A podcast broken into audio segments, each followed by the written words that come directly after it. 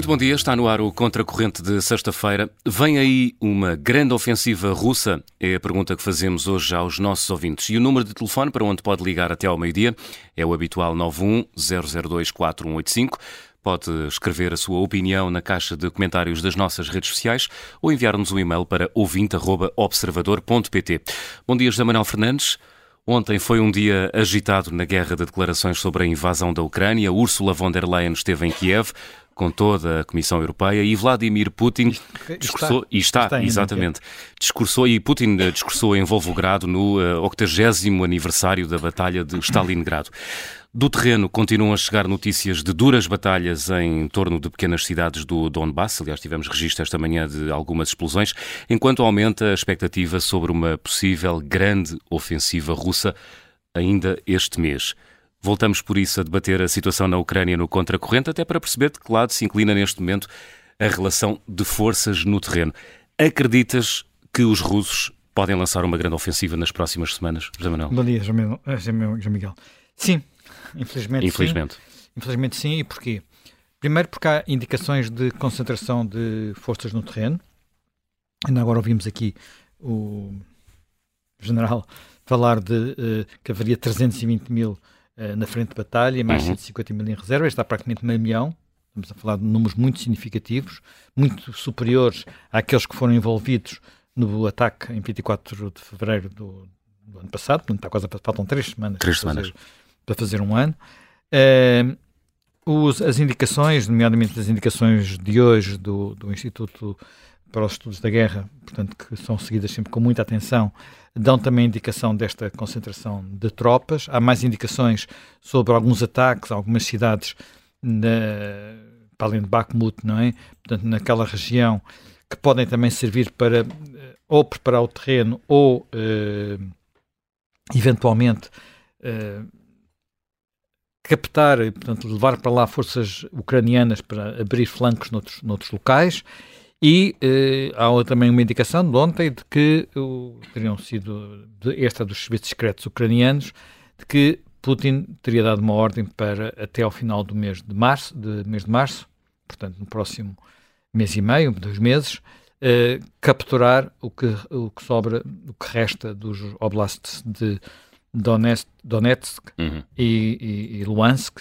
sendo que estes dois oblasts eram aqueles que já tinham declarado a sua independência, os dois que foram inicialmente integrados na, na, na Rússia, portanto, além desses, ainda há os oblasts de Kherson e de Zaporizhia, uh, sendo que no oblast de, Lu, de Luhansk praticamente está, está todo já sob controle das tropas russas, desde Severodonetsk isso acontece, desde a queda de Severodonetsk, mas no Oblast de Donetsk é diferente, mais sensivelmente metade desse Oblast ainda não está uh, ou não, não, não, está nessas condições e é uma região onde os uh, ucranianos têm uh, combatido desde 2014, portanto, onde há, digamos, muitas linhas de defesa construídas e tem sido muito, muito complicado. Aliás, isso nota-se precisamente no que se tem passado na frente de, de Bakhmut, que é, enfim, uma cidade com uma importância estratégica que muitas pessoas consideram inclusive discutível, mas onde se combate furiosamente há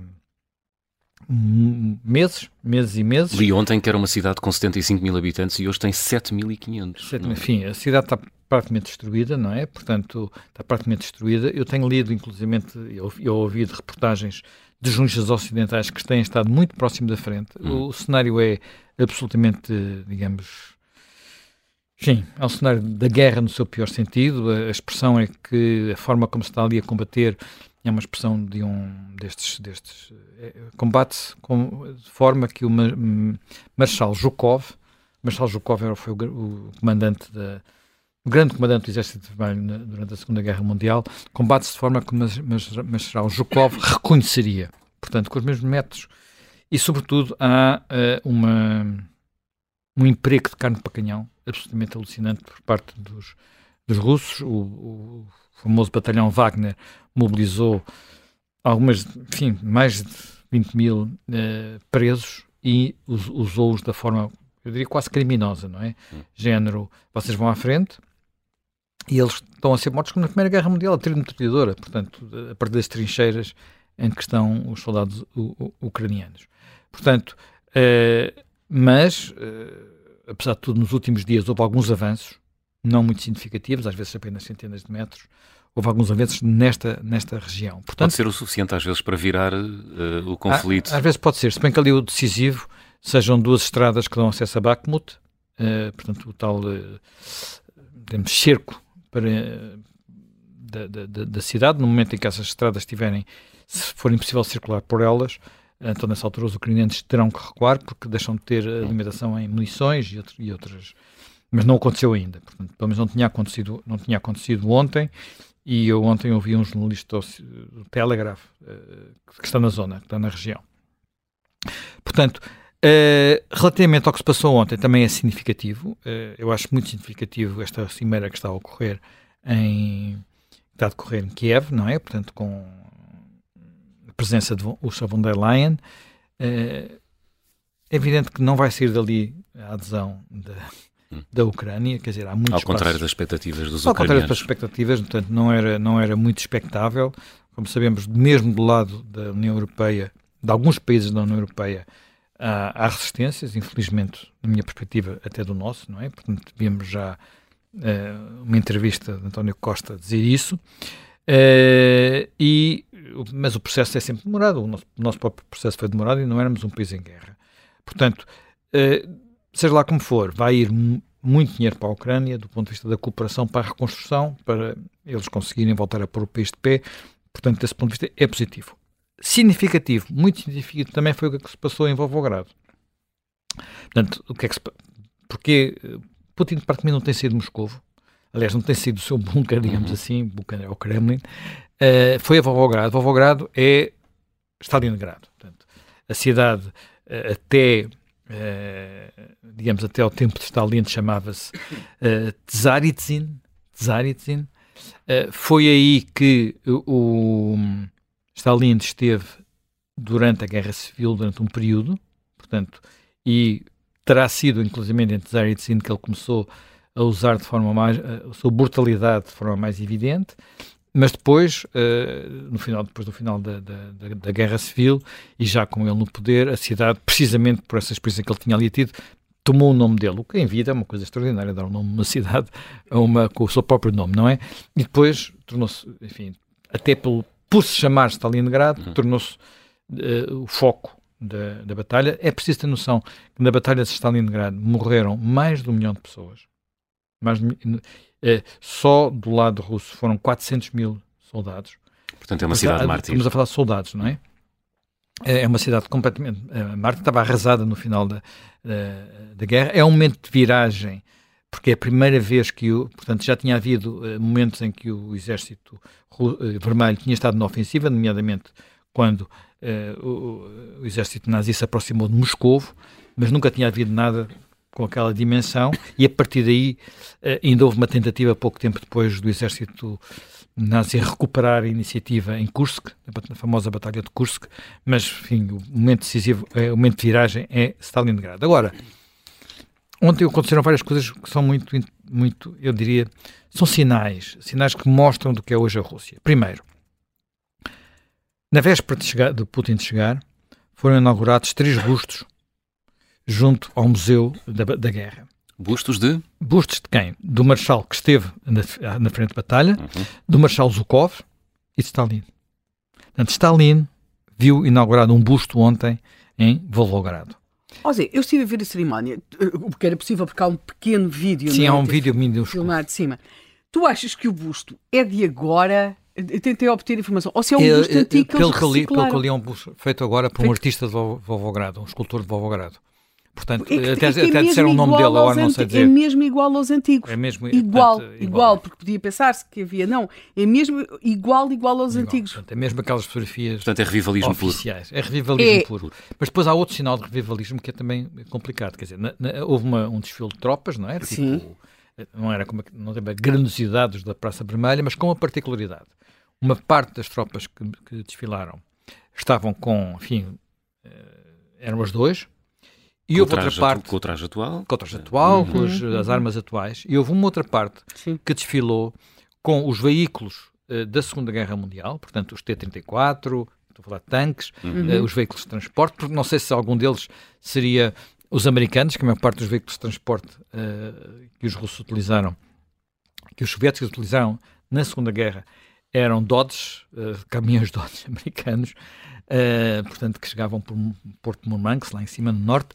Portanto, não sei se eram, se não, isso não, não conseguia parar, mas, particularidade muito importante, houve soldados também vestidos com fardamento da época, sendo que um do, dos grupos que desfilou hum. tinha os, os fardamentos do NKVD. O NKVD era uh, a polícia política de Stalin, portanto, a mais criminosa polícia política de, de todas, não é? Portanto, completamente, enfim, responsável por, uh, fundada pelo, uh, ainda por, Lenin, por Lenin, é preciso dizer, uhum. Uh, Dzerzhinsky, ai, como é que se chama, diz o nome dele, o nome do fundador daquilo. Félix uh, era um polaco, era de origem polaca. Uh, foi uma das primeiras estátuas aqui em Moscou, quando, uhum. foi, uh, quando foi a revolução, digamos, a passagem de Moscou para, para a democracia. Ora bem, e depois disso tudo... haveria instruções por acaso, esses tais que estás a referir são os tais, alguns deles eram aqueles que eu referi daqui daquela série dos quatro do blindado e o seu cão, portanto, ainda os T-34 ainda estão a andar. Agora, segundo o realizador, pelo menos daqueles vídeos, uh, haveria instruções para que a cerimónia corresse rapidamente. Sim, fosse breve. Porque... Mas mesmo assim teve significado, Sim, teve um enorme teve significado, sobretudo se nós colarmos isto ao discurso do Putin. Pois, pois. O claro. discurso do Putin, naturalmente, foi muito centrado na Segunda Guerra Mundial, mas estabelecendo paralelos. Uhum. E um dos paralelos que ele estabeleceu é, é, é, aquilo que nós sabíamos que era o receio dos alemães ao, ao aceitar uh, o envio de tanques Leopard. Toda a gente disse aos alemães podem enviar tanques à vontade que uh, os ucranianos estão a defender-se, não estão a atacar.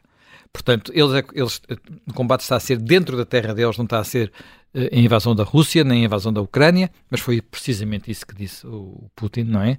Portanto, Vejam lá, imaginem lá, estamos novamente a ver tanques alemães a avançar, não, nenhum deles avançou ainda, tanques alemães, os primeiros parece são entregues para a semana, uh, a avançar na, na, na, em direção às nossas fronteiras. Bem, isto num dia em que houve declarações absolutamente apocalípticas, quer do Lavrov, a dizer que o discurso uh, do Ursula von der Leyen era um discurso nazi, uh, racista, racista e nazi, e Medvedev também novamente a ameaçar com, enfim, como ele faz sempre nestas alturas, a ameaçar com coisas.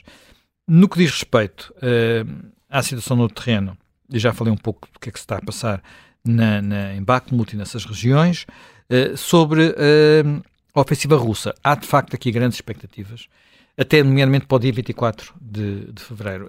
Putin tem uma certa Dia 24 para os mais distraídos é, é, o dia, é o dia do, que se assinala dia, um ano de, de um invasão. Ano, um dia, mas assinala-se um ano de invasão e assinala-se nove anos de que começou a crise na Crimeia.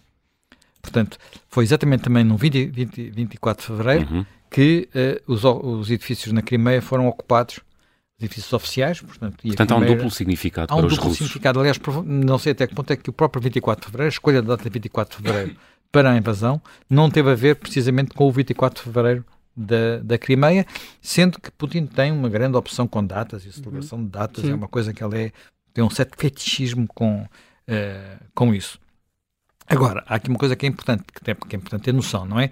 Portanto, esta, digamos, esta uh, concentração de, de, de, forças russas, as forças russas podem não estar muito bem equipadas e não estão. Podem não ser muito bem comandadas e não são. Eh, podem continuar a combater com métodos antiquados e combatem. Agora, se, estamos a, estivermos a falar de meio milhão de soldados, estamos a falar de uma massa humana gigante. Portanto, uh, sendo que uh, isso é apoiado, mesmo por material de guerra antigo, por exemplo, o número de, de tanques que os russos dispõem, apesar de eles estarem a perdê-los às centenas, são milhares. Portanto, uh, eles já poderão ter perdido mais de mil tanques nesta, nesta nesta guerra, mas estão, uh, portanto, por isso, uh, não sei até que ponto é que aquilo que possa ser a preparação da Ucrânia para resistir, neste momento, uma, uma, digamos, uma avalanche dessas será suficiente. Os primeiros tanques ocidentais, os Leopard, serão 120, 140, a última contagem de ontem em pouco mais de 140, Uh, vão começar de facto a chegar à Ucrânia, já há soldados a serem treinados, mas uh, muitas pessoas dizem que eles não estarão lá antes da Páscoa, ou mesmo só, só em maio, o que quer dizer que este primeiro embate, se ocorrer, terá de ser travado pelos ucranianos, um pouco como travaram também em, em fevereiro do ano, uh, do, do ano passado. Uh, sendo que no Donbass as linhas, as linhas defensivas ucranianas são mais, são mais fortes.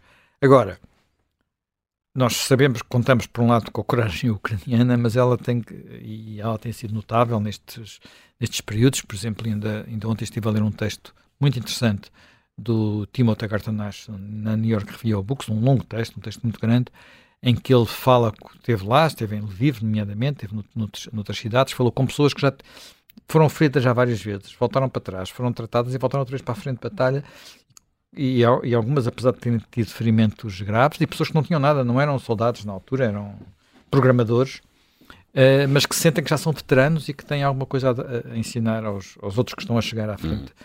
à, à, à, frente de batalha. Agora, o que muitas pessoas uh, resistem é que, apesar da qualidade do, das tropas ucranianas, da qualidade do material, que apesar de tudo já é melhor em muitos aspectos que o material russo. Há, há soldados, há, há, imagens de soldados, não do exército russo diretamente, mas daqueles exércitos, do exércitos entre aspas, daquelas milícias das repúblicas separatistas. Há imagens deles em que eles estão a ir para a frente de batalha com espingardas de 1930. Isto parece o exército português na Primeira Guerra Mundial, não é? Portanto, que era uma coisa também trágica, não é? Portanto, uh, Agora, uh, portanto, quando há este confronto entre quantidade e qualidade, ao fim de certo tempo a quantidade pode, pode fazer ceder a qualidade, portanto, se houver muito desequilíbrio. Portanto, a ofensiva que uh, Moscou está a preparar pode, pelo menos no princípio, ter, ter, algum, ter algum efeito. Acho que temos de estar preparados para isso. Apesar de, apesar de uh, digamos, o, o a opinião pública ucraniana continuar muito, muito mobilizada. Portanto, uh, há, uma, há uma sondagem muito interessante, muito interessante, foi feita em setembro, portanto, aqui há uns meses, não é? Em setembro foi perguntado aos ucranianos numa sondagem quantos é que se consideravam felizes. Repara, estão em guerra. Não é? Uh, 68%. 68% considerou-se felizes. Curioso é que quando isto se compara com uma sondagem de 2017 com a mesma pergunta, em 2017, só 53% é que se consideravam felizes. Uh, e quando, quando perguntaram a psicólogos porque é que isto era assim, as pessoas responderam muito simplesmente: Eu sinto-me feliz. Sinto feliz, estou, tenho, tenho uma, no fundo tem uma causa, tem, uma, tem uma, um tem sentido na sua vida. Não é? tem, um sentido, tem um sentido na vida, portanto, é, o risco é muito grande, mas tem um sentido na vida. Quer dizer, uh, em, em, em, há 10 anos, 80% dos ucranianos tinham um sentimento positivo em relação à Rússia, apesar de tudo o que já tinha passado. 2000, estamos a falar exatamente antes da, da, da, invasão da Ucrânia, da invasão da Crimeia, da, da ocupação da Crimeia. Em maio, que é a última, a última sondagem que houve, esses 80% tinham passado para 2%. Portanto, há aqui uma mobilização Portanto, só 2% clara. dos ucranianos é que têm imagem positiva, positiva da Rússia. Provavelmente Portanto, de, de, enfim, as sondagens valem o que valem. Uhum. Nas, um dos problemas que se coloca, e já falaremos dele, é o que é que sentirão aqueles que vivem nas regiões onde, onde estão os russos, até porque aí houve limpeza étnica, não é? Portanto, houve expulsão de, de populações. Ah, é muito crítica a questão do, do, do armamento ocidental. Portanto, ainda há pouco vi aqui a, discussão sobre a questão dos, dos F-16, se vão ou se não vão. Uh, uh, há informação, quer dizer, o problema que os, que os primeiro que tudo, esperava-se, a, a, primeira expectativa era que, eh, porque é sempre assim que se faz nesta, nestas operações, o primeiro objetivo do exército russo fosse uh, destruir toda a força aérea ucraniana, ucraniana para ter uma superioridade aérea total, portanto, numa operação ofensiva é habitualmente assim que se faz. Quem se lembra das guerras do Golfo, de outras guerras recentes, sabe que é das guerras do, eh, do Médio Oriente com os israelitas, sabe que é exatamente assim que se faz a guerra dos seis dias. A primeira, a primeira operação uh, do, de Israel foi uh, acabar com a Força Aérea Egípcia ainda antes dela levantar voo. Portanto, ora bem, e não só isso não aconteceu, não só os uh, russos não conseguiram fazer isso, como, digamos, os próprios pilotos da Força Aérea Russa não querem entrar no, no espaço aéreo uh, ucraniano, porque sabem que correm mais riscos e muitos destes mísseis que estão a ser usados estão a ser disparados da Rússia. Portanto, os aviões levantam voo, disparam um míssil, mas sem entrar no espaço aéreo, disparam muito longe. Uh, agora, o problema da, da, Força Aérea Ucraniana, daquilo, ela não foi destruída, mas ela, é, ela é, é, tem aviões muito velhos.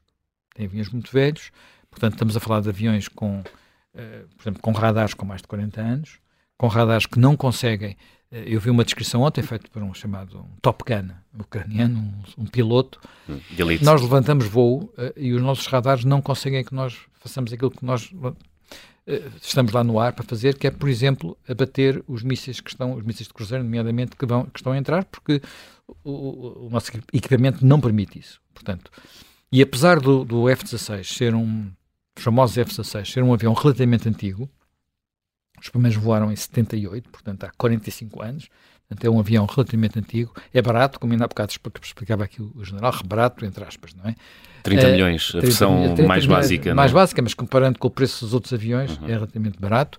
Portanto, haverá um único outro avião que poderia ser fornecido em boas condições, que é um, um, um avião sueco, uh, que também poderias uh, chegar lá.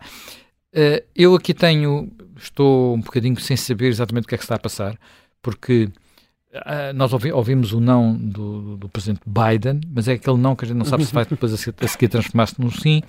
E o general Isidro Moraes Pereira tem dito aqui, já disse aqui, penso que mais que uma vez, que ele sabe, porque é uma, uma base onde, onde, já esteve várias vezes. Sim, no Texas. No Texas, que já há pilotos ucranianos a ser, a ser, a ser treinados. Hum. Portanto, uh, seja lá como for, isto levará o seu tempo, poderá ser mais importante para a contraofensiva ucraniana, portanto, o apoio aéreo, mas nós não sabemos.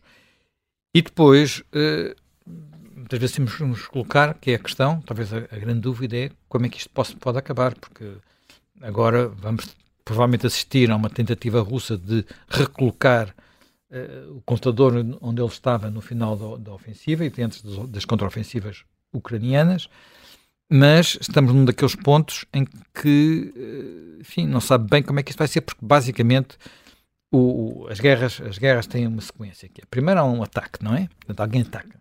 Essa parte já passou. Depois há um, uma luta para ver quem tem vantagem no campo de batalha. E finalmente há, o, portanto, digamos, a, o fim.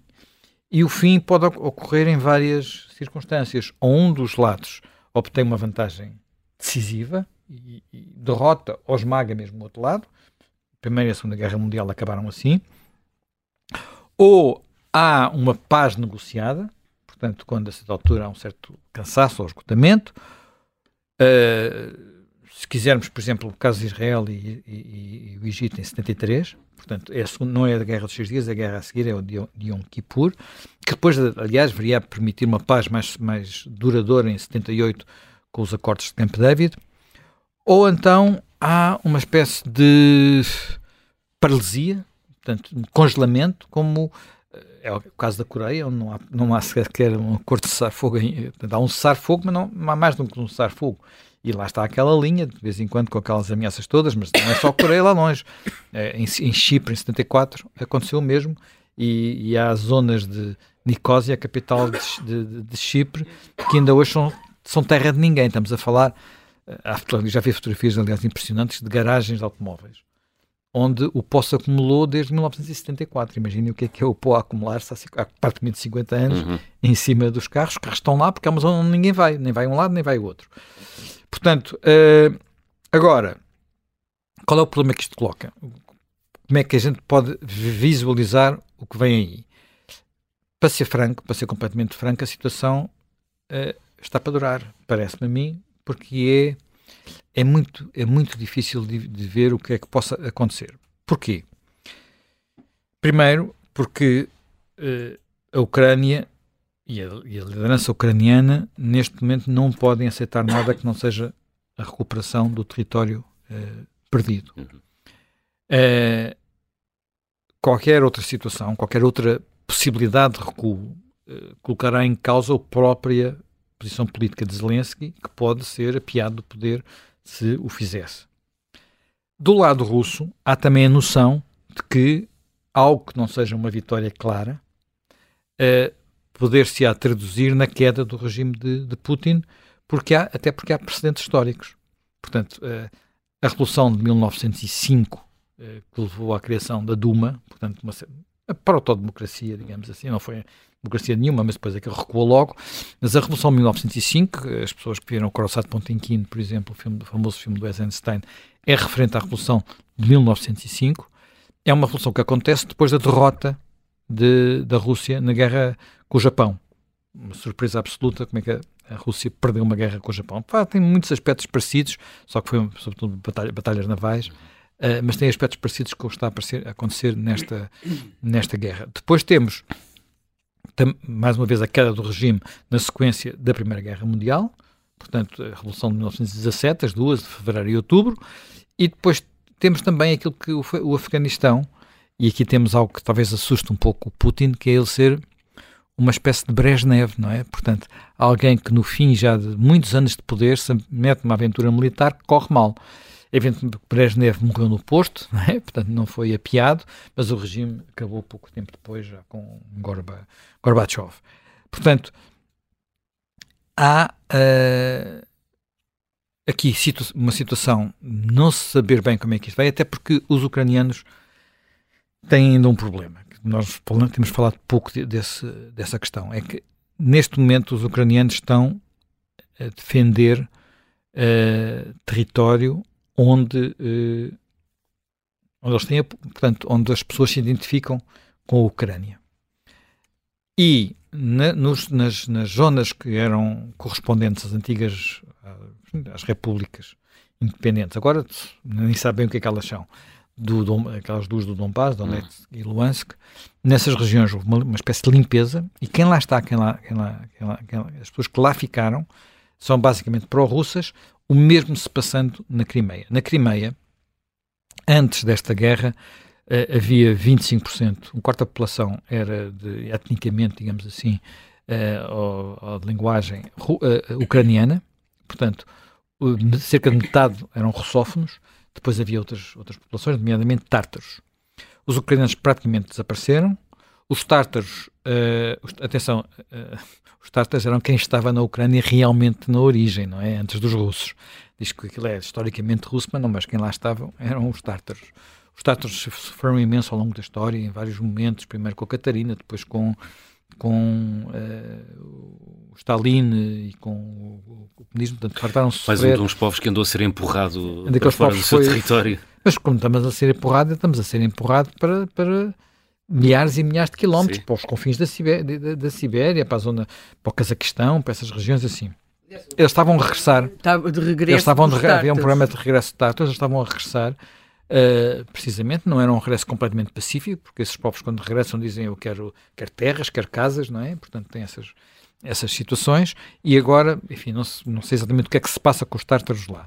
Mas há um problema se, uh, digamos, a partir do se agora o exército ucraniano é visto como, uma, como um exército de libertação, percebemos isso em Kherson, se o exército ucraniano entrasse na cidade de Donetsk, por exemplo, talvez não fosse visto como um exército de libertação, eu já não falo de Sebastopol, na Crimeia. Hum. Portanto, é também um desafio uh, relativamente complicado e, portanto, é, é, é, é, difícil perceber como é que isto uh, como é que isto acaba, não é? Portanto, porque vai, eu acho que vai depender muito do, do, que se passar nos próximos nessa ofensiva, que eu acho que vai acontecer, até que ponto é que os russos, com a mobilização que fizeram, vão ter meios, e os, muitos especialistas militares dizem que eles vão continuar a usar sobretudo carne para canhão, portanto não, não tiveram inclusivamente tempo para treinar devidamente, já usaram uma parte daquela mobilização que fizeram, de 250 mil ou 300 mil homens, já usaram uma parte e já morreram, portanto é, é muito impressionante, morreram ou estão feridos, tiveram que voltar para trás, e portanto uh, uh, Pá, não sei até que ponto é que isto, é que isto acontecerá. Agora, uh, nós estamos numa, numa, numa, numa daquelas situações em que, em que vamos ter que perceber quais são as próximas, as próximas, as próximos, os próximos passos. Sendo que eu, ao contrário daquilo que foi durante muito tempo o otimismo do, do verão e do outono, acho que neste final de inverno, face uh, ao atraso ocidental na entrega de meios militares e à mobilização massiva de forças russas, nós podemos ter uh, batalhas, ou melhor, os ucranianos podem ter batalhas duras e reveses nas próximas semanas, meses. E é, é necessário estar preparado para isso, porque porque aquilo que será fatal para os ucranianos é se falhar uh, uh, o apoio em, em, em, material às forças ucranianas. Portanto, isso é que é absolutamente decisivo.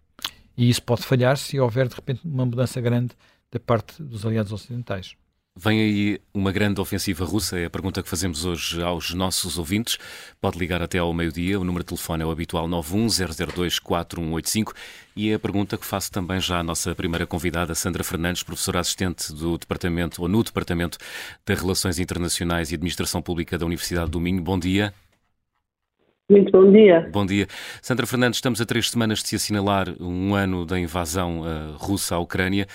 É provável que Vladimir Putin desencadeie até lá uma grande operação militar?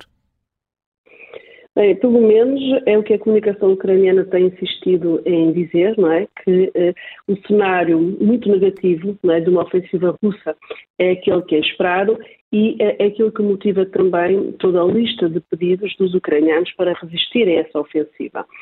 Eh, o que nós podemos dizer neste momento é que as Forças Armadas russas não tiveram o colapso que se esperava face ao seu desempenho uh, muito negativo nesta guerra.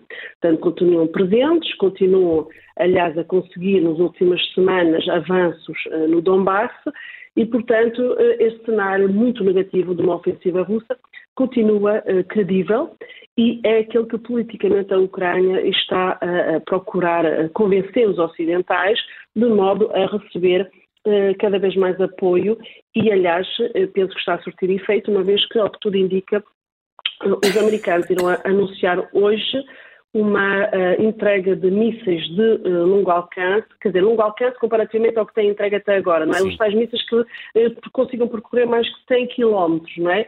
Não vão fornecer os aviões de combate, os aviões de combate F-16, já disseram que não, mas ao que tudo indica, hoje vamos ter um anúncio de envios de mísseis com alcance de 150 km para os ucranianos. É um sinal político também, ou não? Bem, o sinal político uh, penso que é dado cada vez que uh, a ajuda é fornecida à Ucrânia, não é? Portanto, toda a ajuda, seja ela económica, humanitária ou militar, é sempre um sinal muito forte uh, para, para a Rússia, no sentido de perceberem que a Ucrânia não está sozinha e que tem todo o apoio do qual enfim, que, que, consiga pedir e que, é, e que é dado um, para que consiga uh, combater uh, contra uh, a invasão russa. Uhum. Há uma cimeira União Europeia-Ucrânia a decorrer hoje em Kiev, é a primeira desde o início da guerra. Vai ser discutido o envio de armas e também o envio de dinheiro. Qual é o significado desta reunião e o que é que pode sair dela, Sandra Fernandes?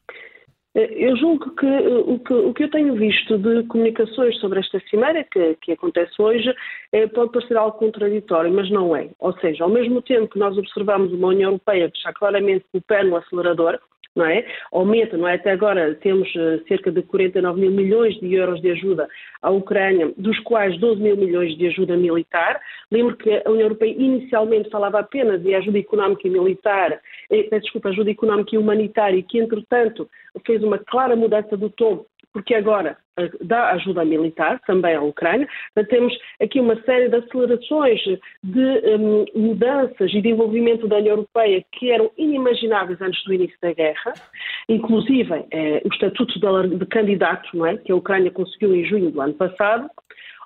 Ao mesmo tempo, temos essas acelerações e esse grande sinal de todo o apoio é dado à Ucrânia. A União Europeia quer ser o parceiro prioritário para, uh, para a Ucrânia e quer ter também um papel central para a sua reconstrução.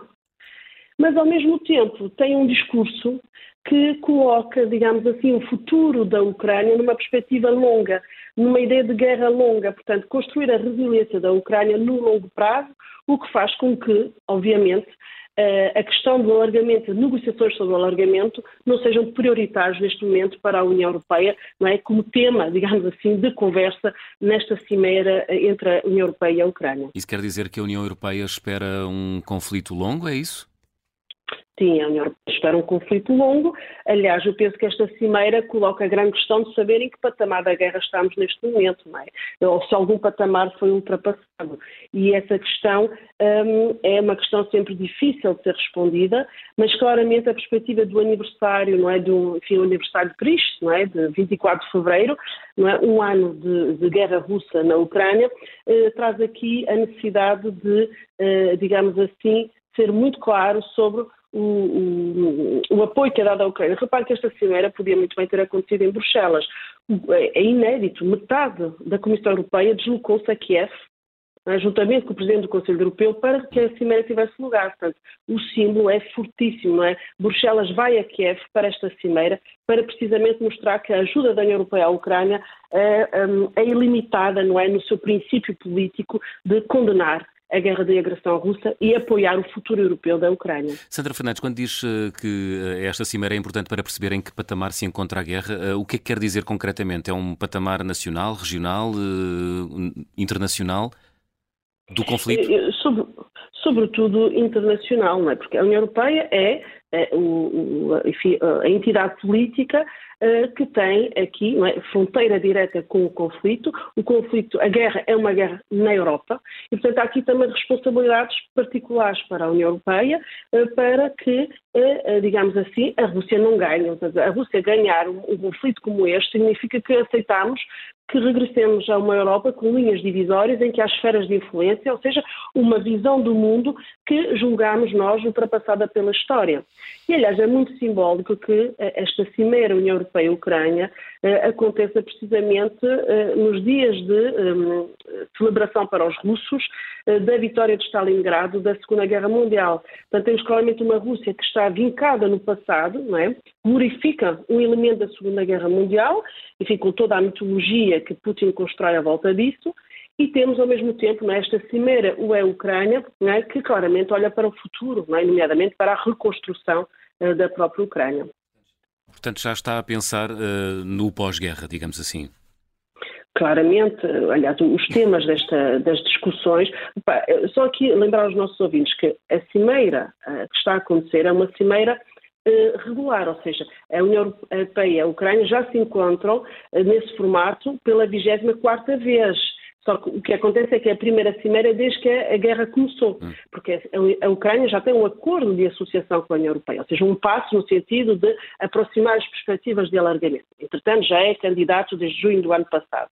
E, portanto, esta, eh, ehm, esta cimeira tem, eh, de facto, aqui uma, eh, um enquadramento completamente diferente das anteriores, que traz aqui a responsabilidade ehm, que eu, que eu referi há pouco, mas é uma responsabilidade claramente delimitada sobretudo por dois temas, não é? que é isso que, que, que vai ser discutido hoje. Quais são as áreas de cooperação entre a União Europeia e a Ucrânia? e uh, pensar a reconstrução futura. Aliás, em termos de organização dos fundos, não é, nomeadamente dos donativos, a União Europeia já criou, não é, lançou agora há dias, no fim do mês de janeiro, uma, uma agência precisamente para coordenar não é uma plataforma, se quisermos, não é? Para coordenar essa ajuda não é, à Ucrânia. O terceiro ponto, que também está na mesa, só que vai, vai estar na mesa de forma mais simbólica do que propriamente como tema, de, de como tema da agenda de trabalho, é a integração é, da Ucrânia na, um, na União Europeia. Aliás, penso que é notório que toda, toda a comunicação que a União Europeia uh, tem feito oficialmente sobre esta cimeira não utiliza o termo integração, utiliza o termo o caminho europeu da Ucrânia. É? E isso mostra claramente é, que não é o tema premente desta cimeira. O tema é, é, trabalhar nas áreas de cooperação e pensar a reconstrução futura do país. Obrigado, Sandra Fernandes. Obrigado por ter eh, aceitado o nosso convite para participar no Contracorrente de hoje e para nos ajudar a perceber o que está a acontecer hoje na Ucrânia por estes dias, numa altura em que decorre uma cimeira entre eh, a União Europeia e ehm, a Ucrânia, precisamente em eh, Kiev. Helena Matos, temos ainda três minutos até à síntese das 11 da manhã. Gostava de te ouvir. Partilhas desta opinião do José Manuel Fernandes de que tudo aponta para uma ofensiva russa nas próximas semanas ou, quem sabe, dias? Sim, isso parece-me ser evidente. Aliás, temos de perceber o seguinte. Um, eh, para já, eu acho que é importante perceber uma coisa. Nós estamos aqui com dúvidas sobre o que poderá ser o desfecho militar deste conflito. Uh, não temos dúvidas sobre quem é que já o ganhou politicamente. Quem o ganhou politicamente foi sem dúvida a Ucrânia. É importante chamar a atenção para o facto de que em janeiro de 2022 Putin era um homem poderosíssimo. Uh, Lembram-se da mesa, aquela enorme? Uhum. Uh, não havia quem não fosse entre os líderes mundiais a Moscovo, falar com Putin, perceber Putin tentar influenciar Putin. Portanto, houve ali uns dias em que Putin, de facto, foi um homem uh, sentado no centro do mundo e Moscovo estava efetivamente, era uma capital que contava neste momento. Que recebia líderes, uh, chefes de Estado. Sim, como, sim recebia, aliás, Boris, é, John, é Boris não é Johnson, não é? Boris Johnson agora até tem relatado o teor de alguns desses telefonemas e, e portanto, aquele momento em que Putin lhe teria dito com um minuto e um míssil se resolveu o assunto, uh, dele, Boris Johnson. Uh, agora, temos, temos de ver o seguinte. Há até há um homem que escreveu um livro, escreveu vários, né? Mark Galeotti, e um deles em português será, vai sair brevemente, temos de falar sobre Putin, uh, o que também tem a ver com o filme, não é? Uh, e Putin, e temos mesmo de falar sobre Putin, eu acho que isto é importante e temos de pensar nisto, e era bom que refletíssemos também ao longo do programa. Putin vai ter, eu, eu sei que as eleições na Rússia são o que são, mas a verdade é que ele vai ter eleições em 2024. Logo, eu acho que, para lá da questão das datas e da importância que as datas têm naquele imaginário, ele quer chegar a 2024, ou no final de 2023, tem de ser alguém que tem de aparecer como um triunfador. Porque. Uh, tem que apresentar resultados. Tem, tem, tem, de ter pelo menos uma retórica que lhe permita falar de resultados, mesmo que depois na prática eles não sejam aquilo que ele diz. Porque em 2024 há uma ele já, está, já estará com 72 anos, mas há ali um marco. Ele vai ou não apresentar-se? Portanto, há aqui várias questões a pressionar. Portanto, eu acho que basicamente é isso que temos aqui em cima da mesa e acho que temos mesmo de falar sobre Putin. Para lá da Ucrânia, para lá da Rússia, nós temos mesmo de falar sobre este homem. Eu acho que o Marco Galeotti tem razão, porque este, eh, muito vai ser decidido em função daquilo, da forma como Putin quer que os russos o recordem. É o centro do conflito, ele. Nesse sentido, sim. Aliás, creio que já terá sido atirado para este mesmo conflito em questão, terá atirado a Rússia para este mesmo conflito, na, com, e o Zé Manuel também já, já aqui abordou isso, na perspectiva do que é que ele quer deixar aos russos. Portanto, agora aqui a grande questão é se ele, uh, eu sei que é terrível dizer isto assim, se ele quer ficar como um triunfador como Stalin, de quem se inaugurou agora o, o, o busto, uhum. ou se quer ficar como um Brezhnev. Uh, quer dizer, ou, ou, outra coisa que na perspectiva russa ainda pode ser mais complexa, que é se aquele que lhe vai suceder, mesmo não querendo fazer uma perestroika, se não pode assistir a uma dissolução ainda pior. O pior que pode haver nos líderes é quando eles não estão a trabalhar para o futuro, estão a decidir em função da assombração dos fantasmas do passado. Quando se decide em função dos fantasmas do passado, é terrível porque não se pensa no futuro, unicamente está a tentar resolver-se o que não pode ser resolvido, pois porque é passado. Vamos falar sobre o futuro no conflito da Ucrânia. Será que a Rússia vai lançar nas próximas semanas uma grande ofensiva? Fazemos aqui uma pausa no Contracorrente.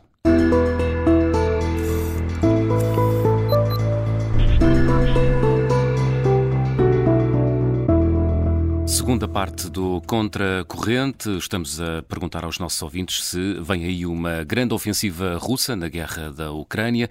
O número de telefone para onde pode ligar até ao meio-dia é o 910024185. Pode deixar a sua opinião também nas nossas redes sociais e em observador PT. Já temos em linha vários ouvintes inscritos para participar no Contracorrente de hoje. O primeiro ouvinte é o José Batista. José Batista, bom dia. Olá, bom dia. Ex-militar que liga da Península de Setúbal. Bom dia, José Batista. É, é isso, é isso mesmo.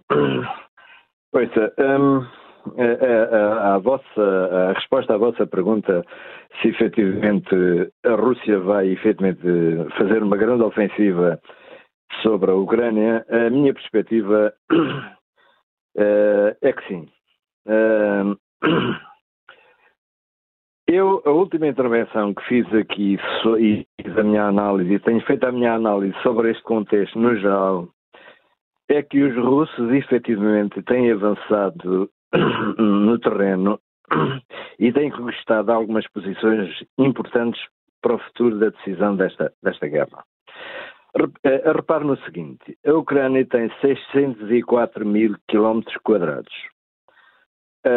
A, a, Rússia, neste momento, aqui há uns meses atrás, tinha cerca de cento e pouco mil quadrados. Atualmente tem 120 mil, para cima já de 120 mil ocupados.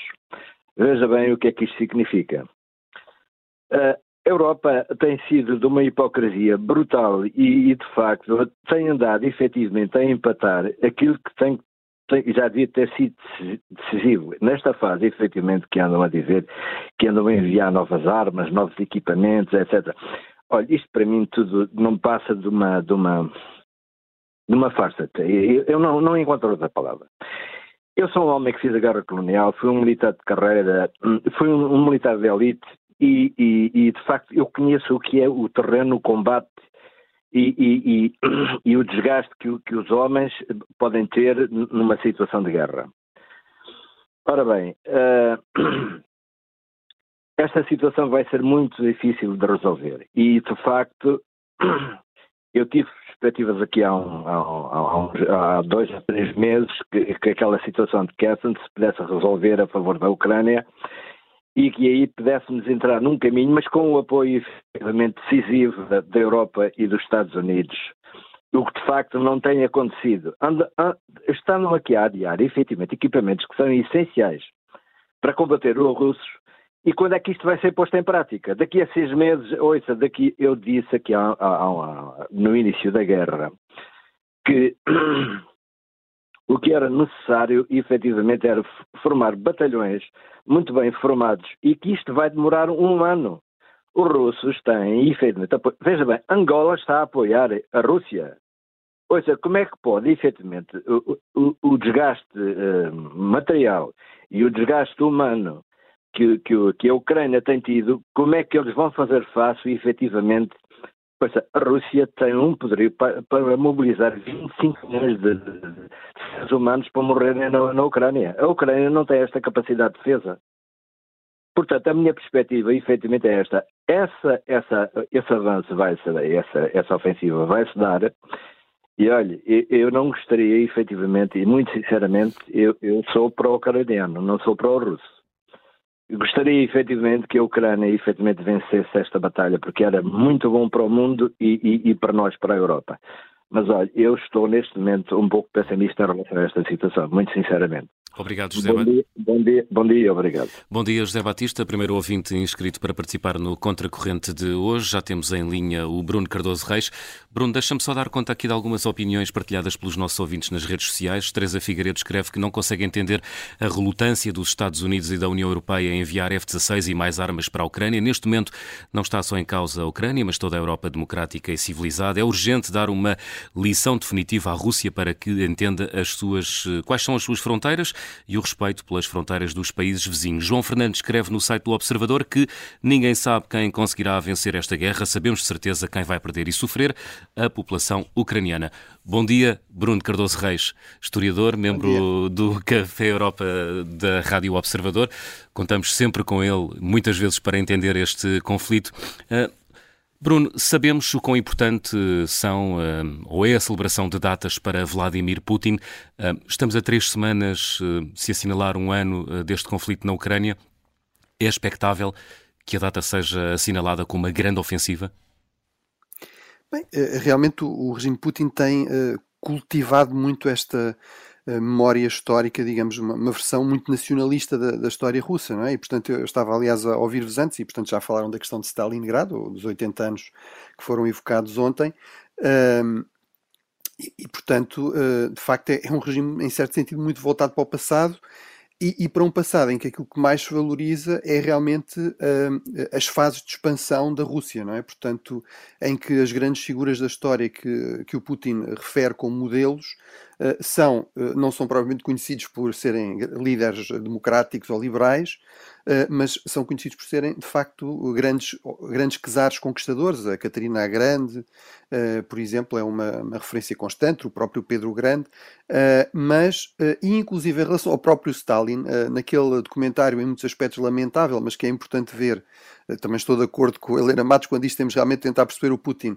aquele documentário com o Oliver Stone, ele, basicamente uhum. diz, bem, o, o, problema do Stalin é, é, a questão de ter tido um bocado, teve uma imprensa pouco favorável, digamos assim, portanto o problema do Stalin é que um, de facto ele, ele tem de ser percebido como um homem da sua época, um grande homem da sua época, uh, e um, e, e, portanto, uh, foi excessivamente demonizado, diz o, diz o Putin nesse. Uh, e, aliás, Excessivamente demonizado. Demonizado, exatamente. Temos uma visão aqui demasiado negativa dele. Um, Aliás, diga-se, o Stalin uh, fazia esse género de discurso também em relação aos grandes czares. Há um, uhum. há um, famoso episódio lá no Kremlin em que ele explica: não, uh, eu em relação aos czares uh, estou contra, mas o Pedro Grande ou o Alexandre, o Alexandre I chegou a Paris, não é? O Pedro Grande conseguiu conquistar, São fundar São Petersburgo, chegar ao Báltico, a Catarina chegou. Portanto, Uh, ele tem muito de facto essa, essa visão da história. Já agora, só, só uma segunda nota antes de responder diretamente à, à pergunta. Uh, uhum. O, o José Manuel Fernandes estava a falar da questão da importância do apoio ocidental uh, durante a Segunda Guerra Mundial à, à, à, Rússia, ou aquilo que os russos chamam a Grande Guerra Patriótica. Nesta versão nacionalista da história russa, de facto, os, o, as potências ocidentais desapareceram completamente, o que aliás se percebia porque esta versão foi construída no período soviético. Mas realmente o, o José Manuel Fernandes estava a falar dos, dos, caminhões, não é? Da importância. Eh, as pessoas não sabem quantos caminhões norte-americanos é que foram fornecidos à União Soviética? 400 mil. 400 mil caminhões. Eh, eh, agora estamos a falar dos F-16 à Ucrânia. As pessoas sabem quantos aviões de combate é que, é que os, as potências ocidentais, e praticamente os Estados Unidos, forneceram à União Soviética durante a Segunda Guerra Mundial? 14 mil aviões de combate. Grande parte, enfim, as estimativas aí variam, mas uh, uh, os especialistas dizem que entre 60% e 90% do combustível que era usado, por exemplo, pela aviação soviética, uh, era fornecida pelos potências ocidentais. Portanto, pode discutir aqui qual é a importância exata da Batalha de Stalingrado. Agora, o que não há dúvida é que a União Soviética não teria conseguido resistir à Alemanha nazi sem o apoio ocidental. e de facto, isso, mas isso está complet, desapareceu completamente desta, desta versão da história. Em relação à, à invasão, eu acho que ela uma nova fase da, da, invasão russa, ou seja, uma nova ofensiva. Eu acho que ela é bastante provável. Uh, infelizmente, uh, acho que tudo aponta nesse sentido. A Rússia está a fazer um esforço para uh, fazer, uma, fez uma mobilização parcial. Há, há, há, notícias que continua a fazer esforços de mobilização mais encapotado.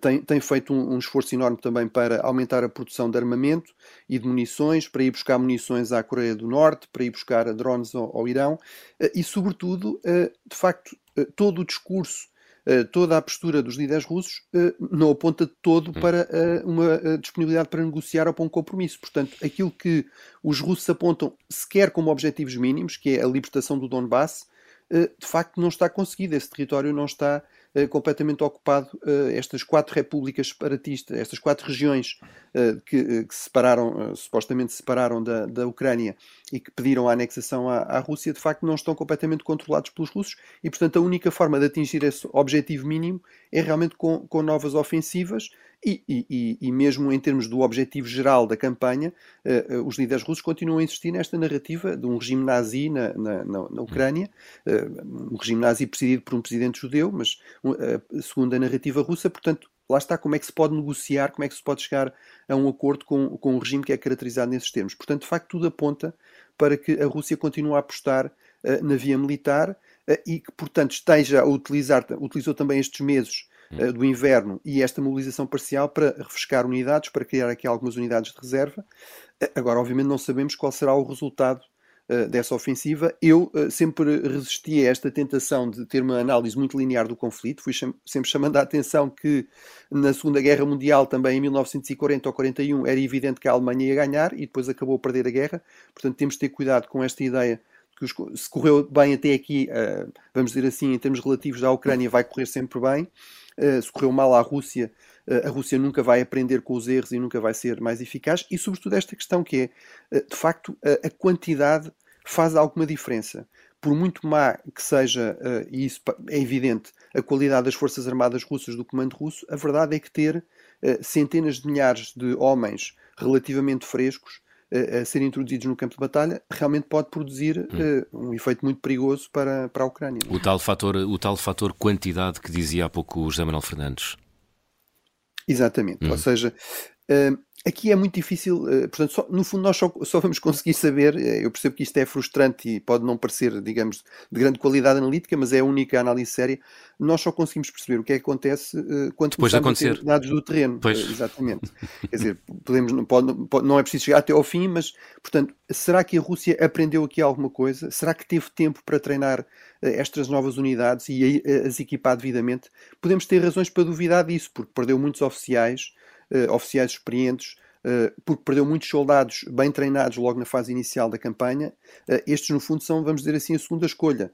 não havia muitos oficiais, e isso, aliás, é um problema crónico na, nas Forças Armadas russas, a falta de oficiais e, inclusive, sargentos em relação, por exemplo, às forças da NATO. A falta, falta de bom enquadramento que é muito importante para depois as forças terem uma, uma boa performance, grande eficácia.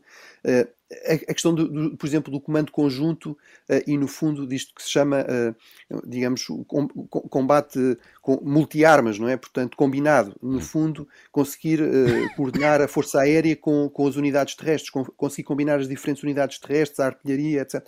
De facto, a, a Rússia mostrou sempre grandes dificuldades em conseguir fazer isso e, obviamente, não ajuda que depois tenha também aqui unidades irregulares eh, como o grupo Wagner, como as milícias tchetchenas, que ainda aumentam mais uh, a confusão. Agora, vamos lá ver se os ucranianos tiverem, de repente, dezenas de milhares de soldados, de facto, concentrados num, ponto da frente, a tentar avançar, se de facto eles aprenderam minimamente alguma coisa, não é há um risco real, portanto, de, de, haver aqui uma ruptura da frente, e portanto eu não tenho dúvidas que quando os ucranianos dizem eh, esta é uma fase muito perigosa, perigosa da guerra. Estão, obviamente, a tentar mobilizar apoio ocidental. Estão a tentar passar esta mensagem, que eu acho que é verdadeira. Eh, não, esta não é a altura para estar com grandes hesitações. Eh, há, há, que despachar as coisas. Não podemos estar meses e meses a discutir se vamos mandar Leopardo ou não vamos mandar Leopardo. mas, mas eu também não tenho dúvidas de que, para além disso, eles, estão, eles têm realmente boa informação e têm de a ter. Hum. E, e têm aqui sinais de que, de facto, há uma séria nova ameaça de uma nova grande ofensiva russa. Uh, Bruno, aqui Helena Matos, bom dia. Eu tenho uma dúvida. Nós passamos a vida a falar sobre a forma como os russos têm mobilizado uh, presos, uh, arrebanhados jovens, muitas vezes mandado, esse, mandado esses jovens e esses homens para a frente sem preparação, para operações de e simples carne para canhão, tudo isso. Mas a verdade é que existe uma capacidade muito grande de mobilização na Rússia, seja por que meios for, porque eles têm uma população eh, assinalável, embora não seja um país muito povoado uh, e, e, não sejam sequer um, um, e já se começam a confrontar até com perdas populacional, perdas demográficas, mas de qualquer forma, porque a Rússia tem a dimensão que tem, existe uma grande capacidade de continuar a renovar os homens na frente. A Ucrânia, durante quanto tempo é que o, os homens da Ucrânia, eh, e também algumas mulheres, mas sabemos que são sobretudo homens, vão conseguir continuar a combater. Ou seja, há pessoas que estão, nós uh, vamos agora com um ano, portanto, há pessoas que estão uh, há um ano uh, constantemente. Uh, sabemos também que há pessoas feridas que voltam depois para combater, nem sequer estamos a falar de pessoas que estivessem, que fossem militares de carreira. Portanto, durante quanto tempo é que se, é, é porque a Ucrânia, entretanto, quer dizer, populacionalmente é muito mais limitada do que, do que a Rússia. Como é que se consegue aguentar este esforço? Porque para combater, mesmo com, com, com um armamento superior, mesmo com tudo isso, é preciso que haja gente, é preciso quem tenha botas no chão e aviões no ar para os pilotar. Portanto, como é que vai ser? Ou seja, durante haverá um dia em que a Ucrânia vai ter de pedir homens? Bem, eh, eu acho que essa é uma questão central, ou seja, aqui no fundo qual é o... Mas, mas nós temos precedentes que mostram que, enfim, que esta assimetria de população, havendo uma grande assimetria de qualidade, enfim, é muito atenuada, uhum. não é? Mas, mas realmente estamos a falar numa população da Ucrânia que andará ainda por cima com as vagas de refugiados uhum. talvez à volta dos 40 milhões, a Rússia à volta dos 140 milhões. Mas também estamos a falar, por exemplo, no caso russo, eh, ainda ontem estava a falar com um colega que trabalha muito este, e que fala russo e que trabalha muito esta região, e, e, e que dizia que há, há, estimativas de talvez 900 mil, um milhão de jovens russos que saíram da Rússia eh, desde o início da guerra. Uhum. Portanto, sim, sim. Eh, ou seja, obviamente esses 140 milhões não são todos mobilizáveis, não é? Metade são mulheres, que à partida para já não estão a ser mobilizados, pelo menos. Não quer dizer que não possa vir a acontecer no futuro, mas uh, temos, uh, enfim, temos as pessoas com maior idade, temos os jovens, uh, as crianças, portanto, mas, mas de facto haveria aí um potencial grande. Depois a, outro, a outra questão, que é, que é uma limitação que se colocou mesmo em guerras, vamos dizer, totais, como a, a Segunda Guerra Mundial, é que realmente não se pode também mobilizar toda a gente, porque é preciso que sejam pessoas a trabalhar uhum. nas fábricas, não é? Portanto, que façam funcionar a economia, inclusive a economia de guerra. Mas de facto há aí algum potencial de mobilização adicional. Um outro problema, lá está, é esta questão que é eh, quer dizer, mobilizar pessoas, mas é preciso armá-las, é preciso municiá-las é, e, sobretudo, é preciso comandá-las, enquadrá-las. Uh, aí, uh, de facto, uh, há um problema, não é? Portanto, o quadro permanente de oficiais russos não estava pensado para uma mobilização com, numa escala, nesta escala, não é? Portanto, do lado ucraniano, aqui a grande questão é, de facto, o diferencial eh, tecnológico, ou seja, por exemplo, uhum. este, este fornecimento, uma coisa que passou um pouco despercebida talvez, mas o fornecimento deste novo sistema uh, de, de mísseis para os, uh, para, para, os lançamísseis, para os HIMARS e para outros lançamísseis, uh, este, este, este bomba, este míssil inteligente, vamos dizer assim, uhum. feito pelos suecos e pelos norte-americanos, pela Saab e pela Boeing, uhum. e que tem um alcance de 150 km, isso é algo que se for fornecido com rapidez, e, e, e existe em estoque, eh, pode ser aqui um, um, ter aqui um enorme efeito de perturbação de todo este esforço, por era, exemplo, da logística russa. Era precisamente isso que te queria o, perguntar. Era... Elemento, eh, desculpa, só o último elemento em relação à, à questão das forças ucranianas é, é de facto a, a rotação, ou seja, é fundamental que as forças ucranianas consigam rodar e não estejam permanentemente pelo menos, pelo menos nos pontos mais quentes uhum. da, da, frente de combate. Eu acho que aquilo que temos visto nos leva a crer que eh, de facto, a Ucrânia integrou completamente a doutrina NATO, tem uma gestão militar muito eficiente e, portanto, estará a fazer isso tanto quanto é possível. Uhum. Agora, lá está, se temos ofensivas em grande escala, em várias frentes, eh, com grande quantidade de tropas durante um período muito longo, isso vai ser mais uma vez aqui um, um teste à resiliência, de facto, das tropas ucranianas. Uhum. Bruno, a entrada em, em, em, ação ou em combate desses tais mísseis que têm um alcance de 150 km pode marcar um virar de página no conflito? Bem, eu acho que eh, por si só nenhum sistema de armamento altera um conflito, eh, mas eh, eu acho que esse sistema é bastante importante, ou seja, no fundo permite eh, à Ucrânia, vai permitir à Ucrânia praticamente atacar toda a retaguarda russa hum. em território ocupado, nomeadamente, com exceção praticamente de, de uma pequena zona da, da Crimeia, da Península da Crimeia. Portanto, eu, eu acho que desse ponto de vista os russos ter-se-ão adaptado também aos AIMARs, portanto terão adaptado a sua logística, recuado paióis e tudo isso, portanto, uh, se, com um novo sistema de armamento que coloca em causa, digamos, essa adaptação, que coloca em risco zonas que até aqui eram relativamente seguras, obviamente isso tem o potencial para perturbar bastante um, aqui a, a, capacidade da organização russa, e nomeadamente a capacidade de, de avançar com estas novas ofensivas. Portanto, eu acho que é uma, é uma grande ajuda, acho que é algo bastante importante Uh, lá está, por si só, nenhum sistema altera, hum. altera as coisas, porque o conflito é dinâmico, não é? Portanto, é normal que os russos, por sua vez, na medida em que consigam, também se adaptem, por sua vez, claro. a isso. Uh, mas tudo o que seja, por exemplo, tornar ainda mais difícil a logística, uh, obviamente tem efeitos depois na, na, na eficácia. Quanto mais, mais afastados estão, por exemplo, os grandes centros de abastecimento da, da, da linha da frente, obviamente depois mais difícil é sustentar uma ofensiva ou, ou, resistir a uma, a uma ofensiva do outro lado. Portanto, tudo isso tem aqui, um, tem aqui um evidente impacto. Portanto, há uma corrida contra o tempo neste momento para, para que estes mísseis cheguem rapidamente à Ucrânia. Tenho aqui uma última questão. Tu já falaste do Irão e da Coreia do Norte como países que estão a abastecer uh, militarmente a Rússia.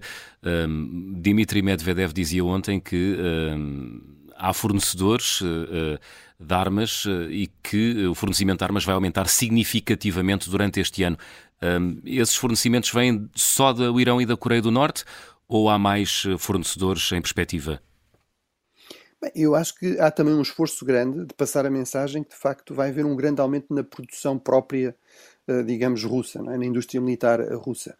Porque vamos lá ver, nós temos discutido os problemas. Portanto, é fabrico próprio. Eu acho que uma grande parte terá de ser de fabrico próprio, porque mesmo com a Coreia do Norte ou com o Irão por si só, eh, digamos, a Rússia não, não vai lá, não é? E a verdade é que a maior parte dos outros países que têm mostrado algum apoio, ou que pelo menos não têm uh, criticado a, a Rússia, que se têm abstido, Uh, muitos países, por exemplo, no sul global, de facto não estão dispostos a fornecer armamento. Quer dizer, o Brasil, nós podemos criticar mais ou menos aquilo que Lula diz ou o que disse Bolsonaro em relação uh, a esta invasão russa, mas a verdade é que o presidente Lula deixou claro que não vai fornecer armamento a ninguém, não é? Portanto, também não vai fornecer armamento, não vai fornecer armamento à Ucrânia, como os países ocidentais gostariam, mas também não vai fornecer armamento à, uh, à Rússia. Uh, e de facto aí, essa, essa é uma questão fundamental num conflito prolongado, ou seja, lá está, não basta mobilizar grandes quantidades de pessoas, é depois preciso armá-las, municiá-las devidamente. Isso é um problema para os dois lados. Uh, de facto, nos países ocidentais não se estava preparado para uma, uma, uma, guerra convencional em grande escala muito prolongada, mas a verdade é que na Rússia também não se estava, não é? porque de facto não tem sido essa tendência nos últimos, nos últimos anos e até nas últimas décadas.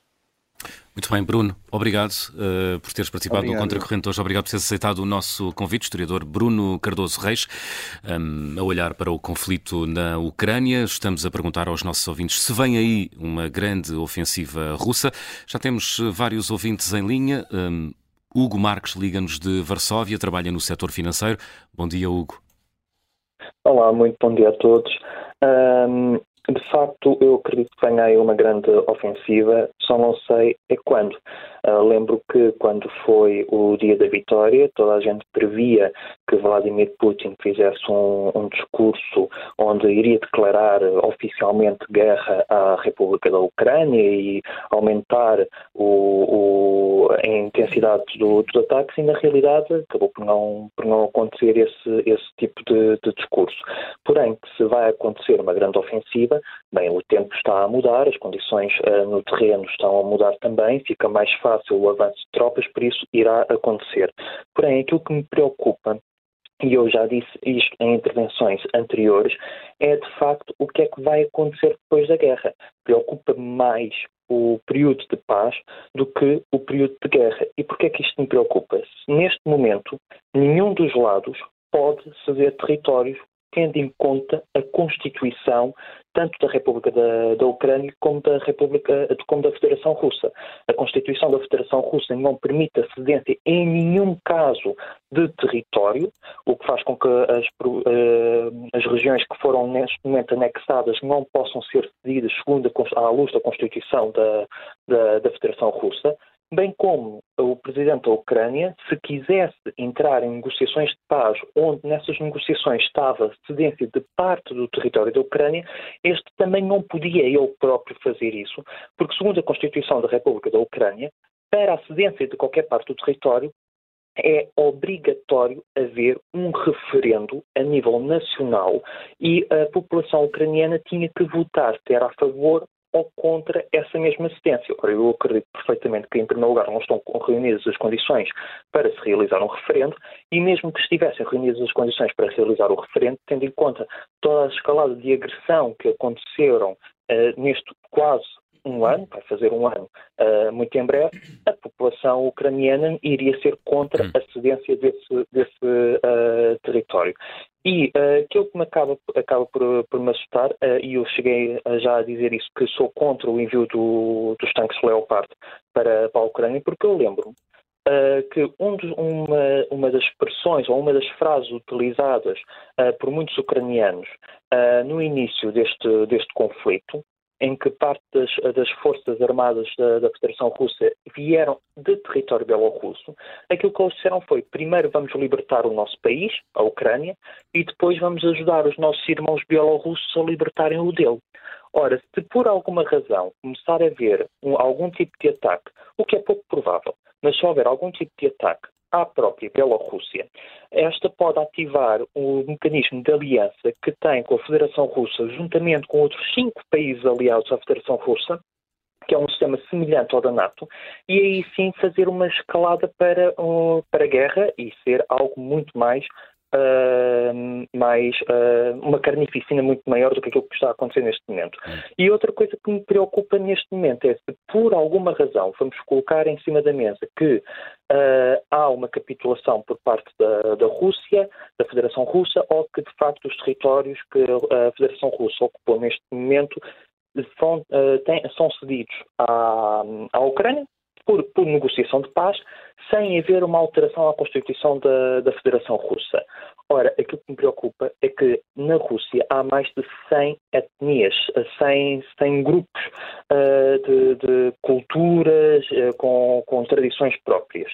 São várias repúblicas que pode causar uma instabilidade de um território gigantesco, com, uh, com pedidos de independência ou também de saída dessa, dessa, dessa federação, que por sua vez nesses territórios não sabemos ao certo a quantidade de armamento que possam, possam ter, mas sabemos que há territórios que têm ogivas nucleares. A instabilidade que pode gerir, uh, pode vir a causar depois uh, é, é, é, enorme e é de um grande risco. E aquilo que me preocupa é que em todo o processo, em primeiro lugar, só se fala de aumentar ou prolongar uh, esta, este conflito. Uh, e não se fala em procurar a paz. E quando se fala em procurar a paz, não se vê os cenários todos. Por isso, aquilo que, que eu acabo por dizer é, de facto, uh, tenho mais preocupação de como possa vir a ser o processo de, de fim deste conflito do que o desenvolvimento que, que estamos a assistir uh, neste, neste preciso momento. Ficou clara a sua preocupação. Obrigado, Hugo Marques, por ter ligado para o Contracorrente. Muito obrigado e bom fim de semana. Obrigado e um bom fim de semana para todos. Henrique Pinto é empresário, liga-nos de Lisboa. Bom dia, Henrique. Olá, bom dia. Bom dia para si, para a Helena e para o José Manuel Fernandes.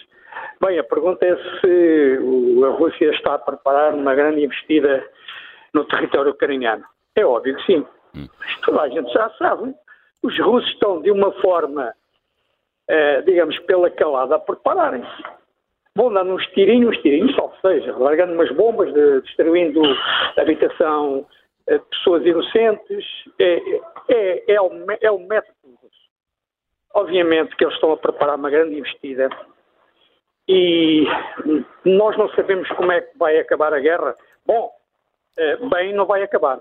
Eu tenho a certeza, eu venho vindo aqui a, a dizê-lo, a guerra não vai acabar de uma forma bem, não vai acabar muito bem. Eu, eu não sei, eu não sei, não, não, não, não posso pronosticar, não sei como é que isto vai acabar, mas bem não vai acabar.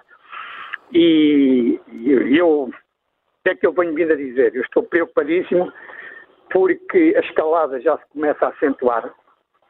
Nós não podemos, temos que travar a investida russa, senão uh, a Europa cai no ridículo da sua fraqueza e nós temos que dar todo o apoio à Ucrânia um, eles poderão ser muitos, mas hoje o material militar moderno já consegue fazer face à quantidade, porque já há mísseis que conseguem bombardear locais onde estão os soldados e, obviamente, podem feito dizimar os soldados, dizimar zonas onde eles estão aquartelados.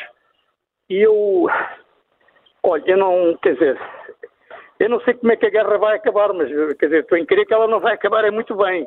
Eu espero é que. Parece que andou a brincar aos soldadinhos de chumbo. E, e a Rússia não vai deixar cair a sua face, o Putin não vai deixar cair a sua face. Das duas, uma. Ou a Rússia ganha pela via das armas, ou o Zelensky, enfim, abdica do seu território, coisa que eu não acredito. Uh, e nós não sabemos até onde é que isto vai. Agora, há uma coisa que eu lhes posso dizer: nós temos que apoiar a Ucrânia em todos os aspectos, militarmente, materialmente, com alimentos, porque a Europa não pode ser uma Europa fraca. A Europa tem que mostrar toda a sua força e nós não podemos deixar que a Rússia tente dominar a Europa. Não. E, para terminar, o mundo está sempre um barril de pólvora. Veja as notícias eh, de um balão chinês que se provava aos Estados Unidos e Canadá. Eh, há mosquitos por cordas. E eu não sei, sinceramente não sei onde é que isto vai, onde é que isto vai acabar. Eu sou avô, sou pai e estou muito apreensivo. Mas esperamos vamos que. Vamos acreditar, Henrique. Vamos pois, acreditar. Vamos acreditar. Eu acredito muito, não sou um homem pessimista, sou um Sim. homem realista e estou em crer que, enfim, eh, eh, terá que haver bom senso de ambas as partes. A Rússia tem que pensar que ela não pode, obviamente, fazer o que está a fazer, mas continua a fazê-lo, mas vamos ter fé em Deus. Um bom dia. Obrigado, Henrique. Para, para a Helena e para, todo, para todos vós, Rádio Observador. O meu muito obrigado pela vossa rádio. Obrigado nós, Henrique, por ter ligado. Obrigado. Henrique Pinto, empresário, ligava de Lisboa. Do Seixal liga Jorge Amaro, é contabilista. Bom dia, Jorge. Uh, bom dia, muito bom dia para si, para a Helena Matos e para o José Manuel Fernandes. Uh, olha, é o seguinte, quanto a esta guerra, claro que eu sou, sou 100% contra a invasão russa, é o que estão a fazer a Ucrânia, mas nós temos que parar também para refletir. Uh, eu, eu tenho, estou na casa dos 40 anos, eu cresci a ver uma comunidade económica europeia, ou seja, uma União Europeia onde nos anos 90 era miúdo e, e havia as guerras e, e, a União Europeia acabava sempre por um, nos conflitos que surgiam a nível mundial se tentar sentar às mesas das negociações e hoje o que eu vejo uma União Europeia a, a tentar ajudar a Ucrânia tem que ajudar mas a nível de armamento parece-me ser excessivo porque esta guerra vai ser muito complicada Uh, há bocado ouvi um historiador a falar que os russos não estavam bem preparados para a guerra. Eu não acho bem necessariamente que seja isso, porque os russos, especialmente Vladimir Putin, não ia se meter numa guerra sem saber do que está a fazer. A grande diferença que ele tem perante os outros líderes mundiais é que ele foi militar, foi agente do KGB, estratégia uh, uh, está um bocado mais à frente. Agora, concordo, a Ucrânia quer a sua independência, quer vir para a União Europeia, mas eh, temos que ver também qual é o papel dos Estados Unidos nisso.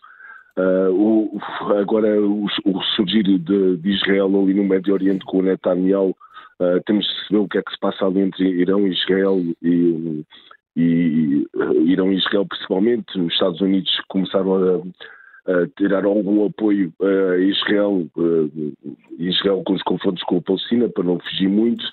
Uh, e vamos lá ver como é que isto acaba. Mas vai ser muito complicado, porque se esta guerra um, expandir-se para o Ocidente, não sei até que ponto é que o mundo ocidental uh, está preparado para uma guerra uh, destas, desta envergadura, mas há de correr bem.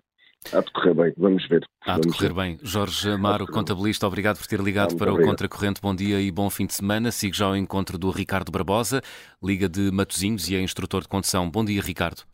Olá, muito bom dia e parabéns a todos pelo programa. Eu gostava só de lançar uma pequena reflexão para, para o debate, tanto neste, hoje, no, no, tema deste fórum, como nas próximas intervenções que alguns comentadores podem fazer e também nas rádios, nas, rádios, nas televisões, que é a seguinte. Eh, eu, quando ouço falar de guerra, no, normalmente ouço falar de um combate entre hum, lados opostos, entre um que se quer defender e um que quer atacar. Mas eu não tenho visto neste momento é a Ucrânia atacar a Rússia. Ou seja, eu não vejo uma guerra normalmente, como se costuma chamar de guerra, porque eu só vejo é um país a defender-se, a ser apoiado, mas está a ser apoiado para se defender e não para atacar.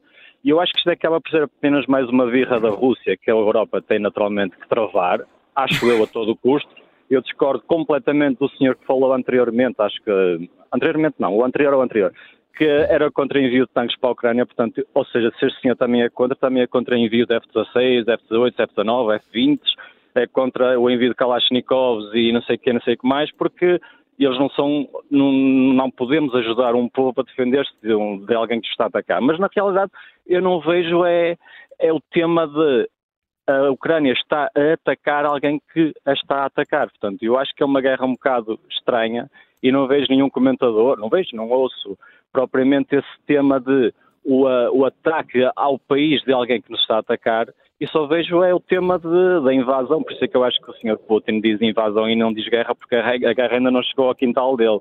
É apenas uma reflexão, acho que eh, teríamos também abordar as coisas por esse prisma, porque é que a guerra ainda não chegou lá porque é muito interessante nós vermos os Estados Unidos, a Alemanha, a enviarem equipamento para um país defender, mas que depois esses equipamentos estão limitados no raio de ação porque ninguém quer envolver ou ninguém quer que um, uma, uma granada passe para o lado da fronteira da Rússia porque senão a NATO supostamente está a atacar. Eu acho que isto é uma, uma grande hipocrisia e deveriam de, literalmente deixar o, o, o, exército ucraniano, quando recebe o equipamento que recebe, um, usá-lo da melhor forma possível, da forma como eles acharem que seja possível.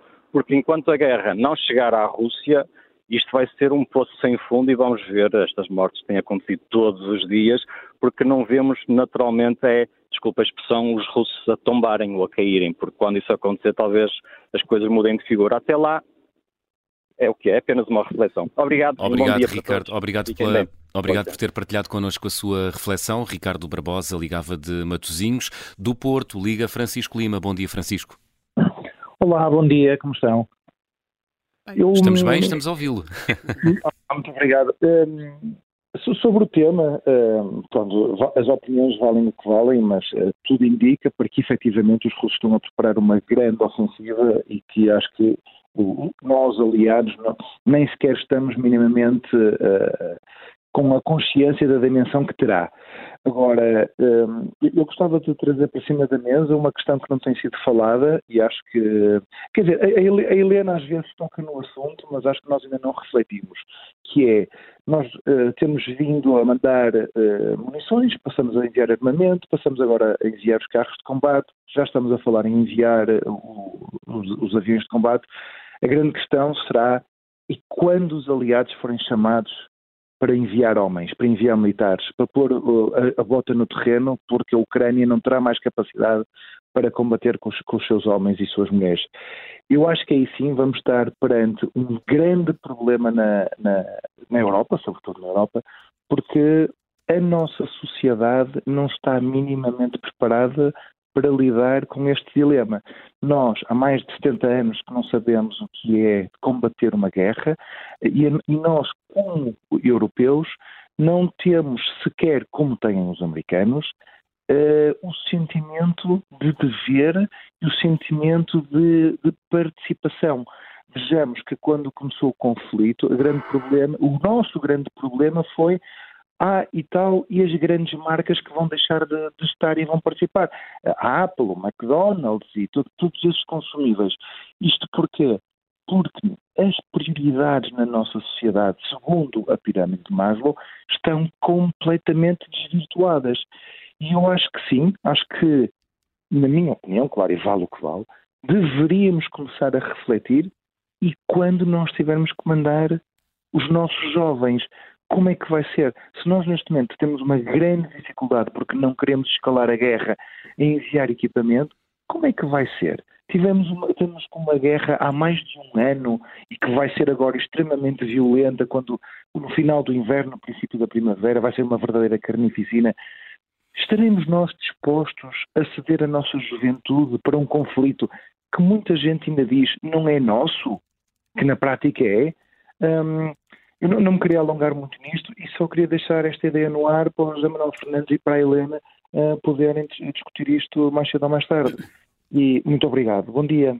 Obrigado nós, Francisco Lima, por ter ligado para o Contracorrente. O Carlos Santos eh, é de Setúbal e enviou-nos uma mensagem áudio. Vem aí uma grande ofensiva russa. No meu entendimento, ainda será maior do que há um ano, a quando da invasão. Daí é que querem estar a pedir tanques aos Estados Unidos, à União Europeia, que eles sabem que vem aí. Vai ser duro. Volto a frisar o que tenho dito das últimas vezes que entrei em contato convosco. No final, em minha opinião, vai dar um impasse. A Rússia ficará com Donbass e a Crimeia e vai dar a narrativa que desnazificou a Ucrânia. A Ucrânia vai dizer que se continua independente, que, não, que os russos não conquistaram Kiev, pronto, é o que vai, é o que vai uh, terminar. As pessoas que estudem o que foi a Guerra do Inverno entre a Finlândia e a Rússia em 1937 a 39 e vejam que basicamente o que se vai passar aqui. Já acreditei na vitória russa, já acreditei na vitória ucraniana, agora isto, pronto, vai ficar no impasse e será resolvida à mesa das negociações uma guerra maldita que nunca devia ter acontecido, morreu muita gente inocente. Não entendo como é que há pessoas que apoiam os russos, para não, para não conseguir entender. Pá. Então invadem um país soberano independente, mas pronto, olha, é o mundo em que vivemos, não há volta a dar. Que a Ucrânia saiba se defender desta grande, desta grande ofensiva russa que aí vem, que no final a Ucrânia consiga prevalecer como independente, que para mim isso é o mais importante. A opinião do ouvinte Carlos eh, Santos. Helena, uh, ouvíamos há pouco aqui um ouvinte dizer-nos que Vladimir Putin não vai perder a face. Este conflito só se resolve parando este homem?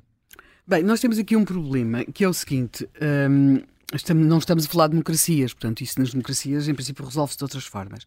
Isto é complicado. Nós temos aqui, provavelmente, aquilo que foi, foram grandes erros de avaliação.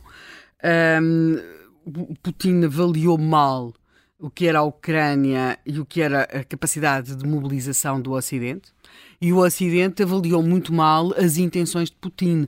Uh, quando nós vemos o que são as notícias do final de janeiro, sobretudo do princípio de fevereiro, do ano passado, há dias absolutamente vertiginosos em que há encontros entre o secretário de Estado americano Blinken e o Sérgio Lavrov e pedem os Estados Unidos, isto é só de um dia, os Estados Unidos pedem a Moscovo uma retirada imediata das tropas russas na fronteira, o primeiro-ministro húngaro Viktor Orban é esperado em Moscovo, onde se vai encontrar com o presidente Putin, o chefe do governo italiano Mario Draghi apelou ao presidente russo Vladimir Putin para que procede a uma desescalada na crise ucraniana, tem uma conversação telefónica. O primeiro-ministro Boris Johnson, que vai para Kiev. Portanto, é, é, é, era, era uma grande portanto, intensidade. Viu-se viu nesses dias o que já se tinha visto noutros períodos Sim, da história. E, portanto, agora, só que em relação aos outros períodos da história, algumas pessoas começam a chamar a atenção para isto. Vladimir Putin, portanto, se é certo que o Ocidente fez uma má avaliação daquilo que eram as reais intenções de Putin e, sobretudo, reforçou muito é, uma, aquilo que tinha sido uma ausência de reação perante aquilo que tinha acontecido na Crimeia e na Geórgia, o que levou Putin a achar que desta vez também não iríamos reagir. Realmente o Ocidente devia ter re reagido antes e não reagiu, mas o Putin, exatamente isso, também pode ter contribuído para, para ele acreditar que ia resolver a Ucrânia em duas semanas, porque note-se que era essa a expectativa que ele tinha quando avançou, em fevereiro. Ele tem está no poder há mais de 20 anos e praticamente não teve anos de paz enquanto está no poder e sai como vencedor de conflitos. Ele sai como vencedor da Geórgia, da Síria, tinha mesmo tido aquela situação Chechênia. na Chechênia, uh, tinha tido aquelas... Que, aliás, ele recomeçou o conflito, arranjou um pretexto para recomeçar o conflito. E, e, com aquelas coisas assim sempre com complicadas. Com atentados terroristas encenados. Sim, nos quais, hum. na verdade, pronto, eh, eh, não faltando falta de juízo aos terroristas, nem más intenções, mas aquelas não terão sido propriamente iniciativa deles, ou foram levados a... Depois tivemos também as intervenções no Donbass, na Crimeia, tudo lhe tinha corrido muito bem. Mas isto não são guerras no verdadeiro sentido da palavra, ou seja, isto são conflitos, muitas vezes, alguns deles até provocados por ele eh, através de umas operações especiais, mas são a Síria ficava lá muito longe, não é? Uh, e, e, uma, e, portanto, foram conflitos dos quais ele sai como vencedor, mas que terão, pela sua própria natureza, porque são conflitos uh, que, que não têm a dimensão de uma intervenção militar como aquela que foi pensada para a Ucrânia, e que podem ter levado, sem dúvida, a subestimar. Portanto, aqui muita gente subestimou, à exceção dos ucranianos, que não, que não terão subestimado. Há muita gente, e até estavam melhor preparados do que aquilo que, que o Ocidente esperava e que Putin também esperava. Houve aqui vários, vários erros de avaliação misturados do lado do Ocidente com o desejo de que fosse assim. Portanto, isto criou um ambiente extraordinariamente perigoso e, e que depois vai levar em fevereiro àquela intervenção, mas que se note quando a Ucrânia claramente ganhou do ponto de vista político. E militar até certo ponto, porque uma operação que era para demorar duas semanas e ocupar uma vastidão do hum. seu território, neste momento mas a situação é de facto muito. Pode transformar-se num conflito latente. Pode, é uma situação muitíssimo difícil, muito está dependente daquilo que pode vir a acontecer agora, nesta. Uh, nesta operação que se crê que irá ser posta em marcha, não é? Neste momento, este avançar novamente do, dos tanques russos uh, por, por, ali fora, mas temos de perceber, a, a Ucrânia arrisca imenso se perder. Arrisca muito. Mas Putin arrisca muitíssimo porque não pode falhar segunda vez, não é? Portanto, há muita gente a, a, a arriscar muito em tudo isto. E acho curioso, e, e, e, porque apesar de tudo, a Terra continua a rodar e outras geografias estão. Nós estamos aqui a falar da questão do, dos números de militares, da capacidade de mobilização, da desproporção tecnológica.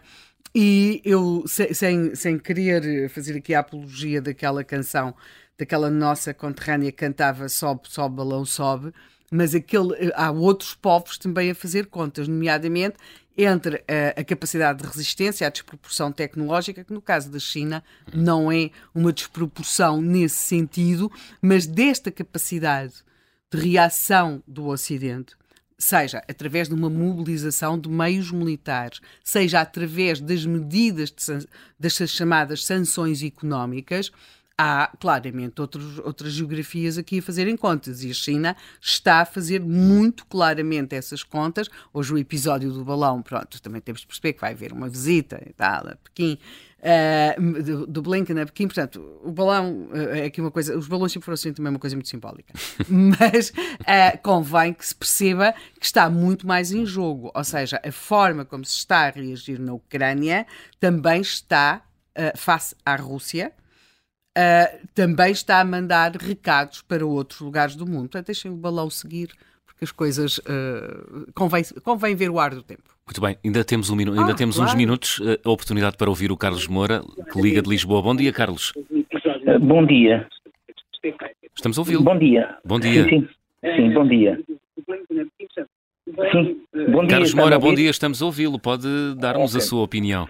Pronto, eu já ouvi, uh, eu sou reformado, uh, tenho 71 anos, portanto assisti uh, às guerras coloniais, portanto às guerras invasoras, digamos assim, que não eram invasoras, guerra colonial não era uma guerra invasora, mas foi uma guerra de libertação da parte dos povos coloniais, e uh, há, uma, há, uma, há, uma, há uma questão que eu, que eu, quero, que eu quero pôr. Uh, houve muitas opiniões que se cruzaram, de modo que eu tinha muita coisa a dizer que já foi dita.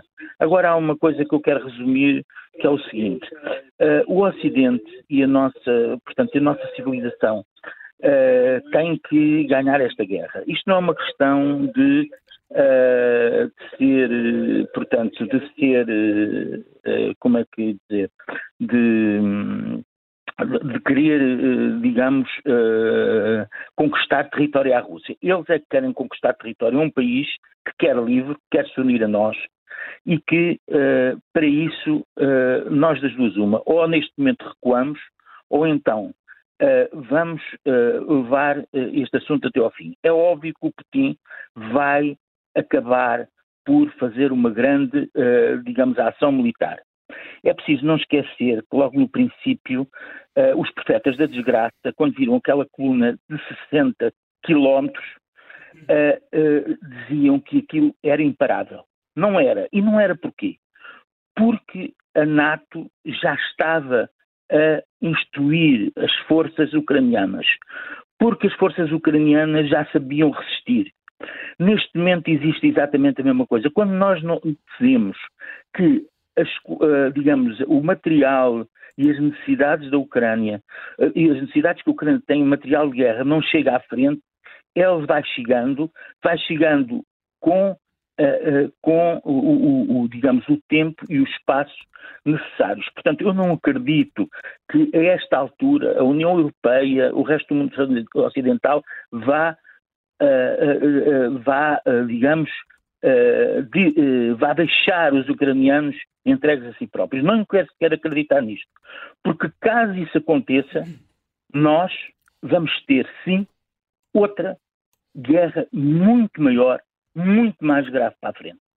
E não me venham com problemas sobre, o, o, o, sobre a ameaça nuclear, etc.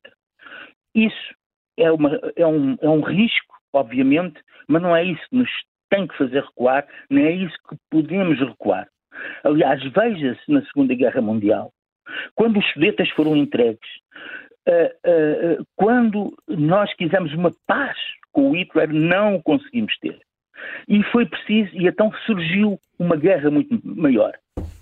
E é preciso não esquecer, só aqui quero lembrar uma coisa. Rápido, a União Soviética. Rápido, Carlos.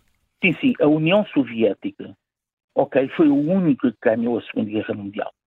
Obrigado. Ela quis repartir a Europa, essa Europa que está a ser discutida hoje, a Europa de extremo leste, com a fronteira com a Rússia, quis reparti-la com, os, com, com, os, com, com, com, com, com, com o Hitler, com os alemães na altura, e a única que, ficou com essa parte, com a ajuda ocidental como já foi aí muito bem, muito bem, digamos, dito nessa altura, com a ajuda ocidental, ela acabou por ficar com essa parte toda que constitui a Europa de Leste e que ainda hoje quer, quer, uh, uh, uh, portanto, quer reaver. Ok, é a única coisa. obrigado, observador, obrigado pelas vossa, pelo, pelos vossos programas e, e, e, digamos, e o ar fresco que trouxe à nossa informação. Obrigado, nós, Carlos Moura, obrigado por ter ligado para o Contracorrente e bom fim de semana. José Manuel Fernandes, em três minutos, ninguém sabe o que é que vai acontecer nas próximas semanas. Mas a verificar se essa grande ofensiva russa que toda a gente espera que aconteça vai ter um nível de violência muito grande? Poderá repetir-se uma Grozny? Bem, eh, Grozny não sei, porque Grozny correu muito mal aos russos a primeira vez. Uh, Mas a cidade ideia. ficou completamente arrasada. A cidade ficou completamente arrasada. Já há muitas cidades completamente arrasadas, atenção. Bakhmut está arrasada, Soledar está arrasada, há mais cidades arrasadas, Kramatorsk está muito perto da frente e pode ficar arrasada, portanto, uh, uh, Mariupol foi arrasada, portanto, pode acontecer várias Grozny's, sem uhum. dúvida nenhuma. Agora, aqui a, a, grande questão é que, portanto, quando foi, quando se percebeu que isto ia acontecer, e recordo, isto percebeu-se que ia acontecer. Há, isto, a invasão. A invasão, há quase ano e meio, quando houve aquela famosa reunião em que os serviços de inteligência, os serviços de informação americanos foram ao, a, a sala oval explicar ao presidente Biden que, bem, isto vai acontecer. E aconteceu. E, portanto, depois o grande problema foi que eh, nem os ucranianos acreditavam que fosse acontecer. Nessa altura, o chefe de Estado-Maior-General dos Estados Unidos, portanto, o Chief of Staff, que é um senhor chamado Mark Milley, uh, disse que o, o, que os americanos deviam fazer, portanto, o que os Estados Unidos deviam fazer era, um, portanto, uh, tentar que o, que, o, que o conflito não envolvesse a NATO. Dois, conter a guerra nas fronteiras da Ucrânia. Três, uh, fortalecer a, a, unidade da NATO. Quatro, fornecer à Ucrânia as armas que fosse necessário. Tudo isto está a chegar ao seu limite, tudo isto está, está, levado, ao, está levado ao limite e a questão é até que ponto é que esta estratégia que foi definida há ano e meio, hum. na tal reunião na, na sala oval do, da, da Casa Branca, se pode manter até ao fim. Eu não creio que no curto prazo haja qualquer possibilidade de haver soldados soldados não ucranianos, a não ser voluntários, de vez em quando vão para lá uns voluntários. Uhum. Um dos melhores snipers do mundo foi logo, para logo ao princípio lá, um canadiano, isso, isso haverá. Mas uh, haver uma mobilização e tropa, quer dizer, isso não vai haver, para já, a não ser que haja uma declaração formal de guerra. Atenção, que uh, o, o, discurso russo é que a ida dos já é uma declaração de guerra. Pois.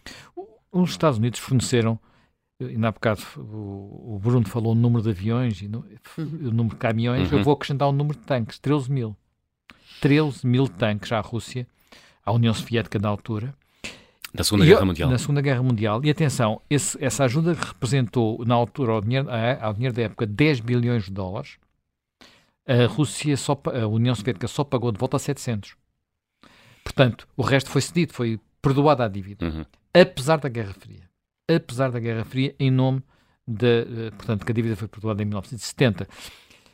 Portanto, nós não estamos de facto. Uh, o facto, e aconteceu, e começaram a ser fornecidos antes da entrada dos Estados Unidos na guerra. Os Estados Unidos entraram na guerra em dezembro, depois de Pearl Harbor, e a Rússia, portanto, o, o acordo para fornecer armas é de uma coisa chamada Land-Lease, que é de março desse ano, e a Rússia, a Rússia, a União Soviética, nessa altura, começou a receber a, partir de outubro. Portanto, antes da, da, dos Estados entrarem em guerra. Portanto, o facto de estarmos a fazer isso, ao contrário do que disse o Sr. Medvedev, e ao contrário do que diz, por exemplo, hoje um colunista num, num grande jornal português, nós não estamos em guerra com, com o facto de estarmos a fornecer armas. Não, não vamos ver fragatas russas a, não vamos ver fragatas ao, russas longo, a, ao longo da nossa costa. Quer dizer, acho que não, que não vamos nenhuma fragata russa, até porque não tinha nenhum interesse militar em mandar uns mísseis para cima do, do Alfeite. Não ganhava nada com isso. Portanto, uh, temos que ter consciência disso e, e, e que uh, o nosso esforço é, uh, de facto, permitir que combatam, continuar a permitir que combatam por nós.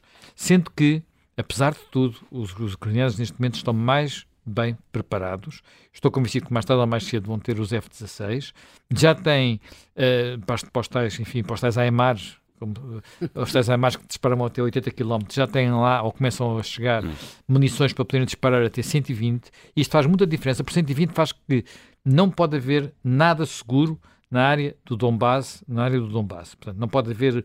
Uh, Os russos já não podem dormir descansados. Já não podem dormir descansados. E vimos o que aconteceu, no dia de ano novo, hum. com aquele ataque que, que acabou com isso. Agora, isto está a preparar-se, porque há notícias de hoje a dizer que as telecomunicações, uh, internet e telemóveis estão a ser cortados no, no, no, no, em Lugansk e Donetsk. Para quê?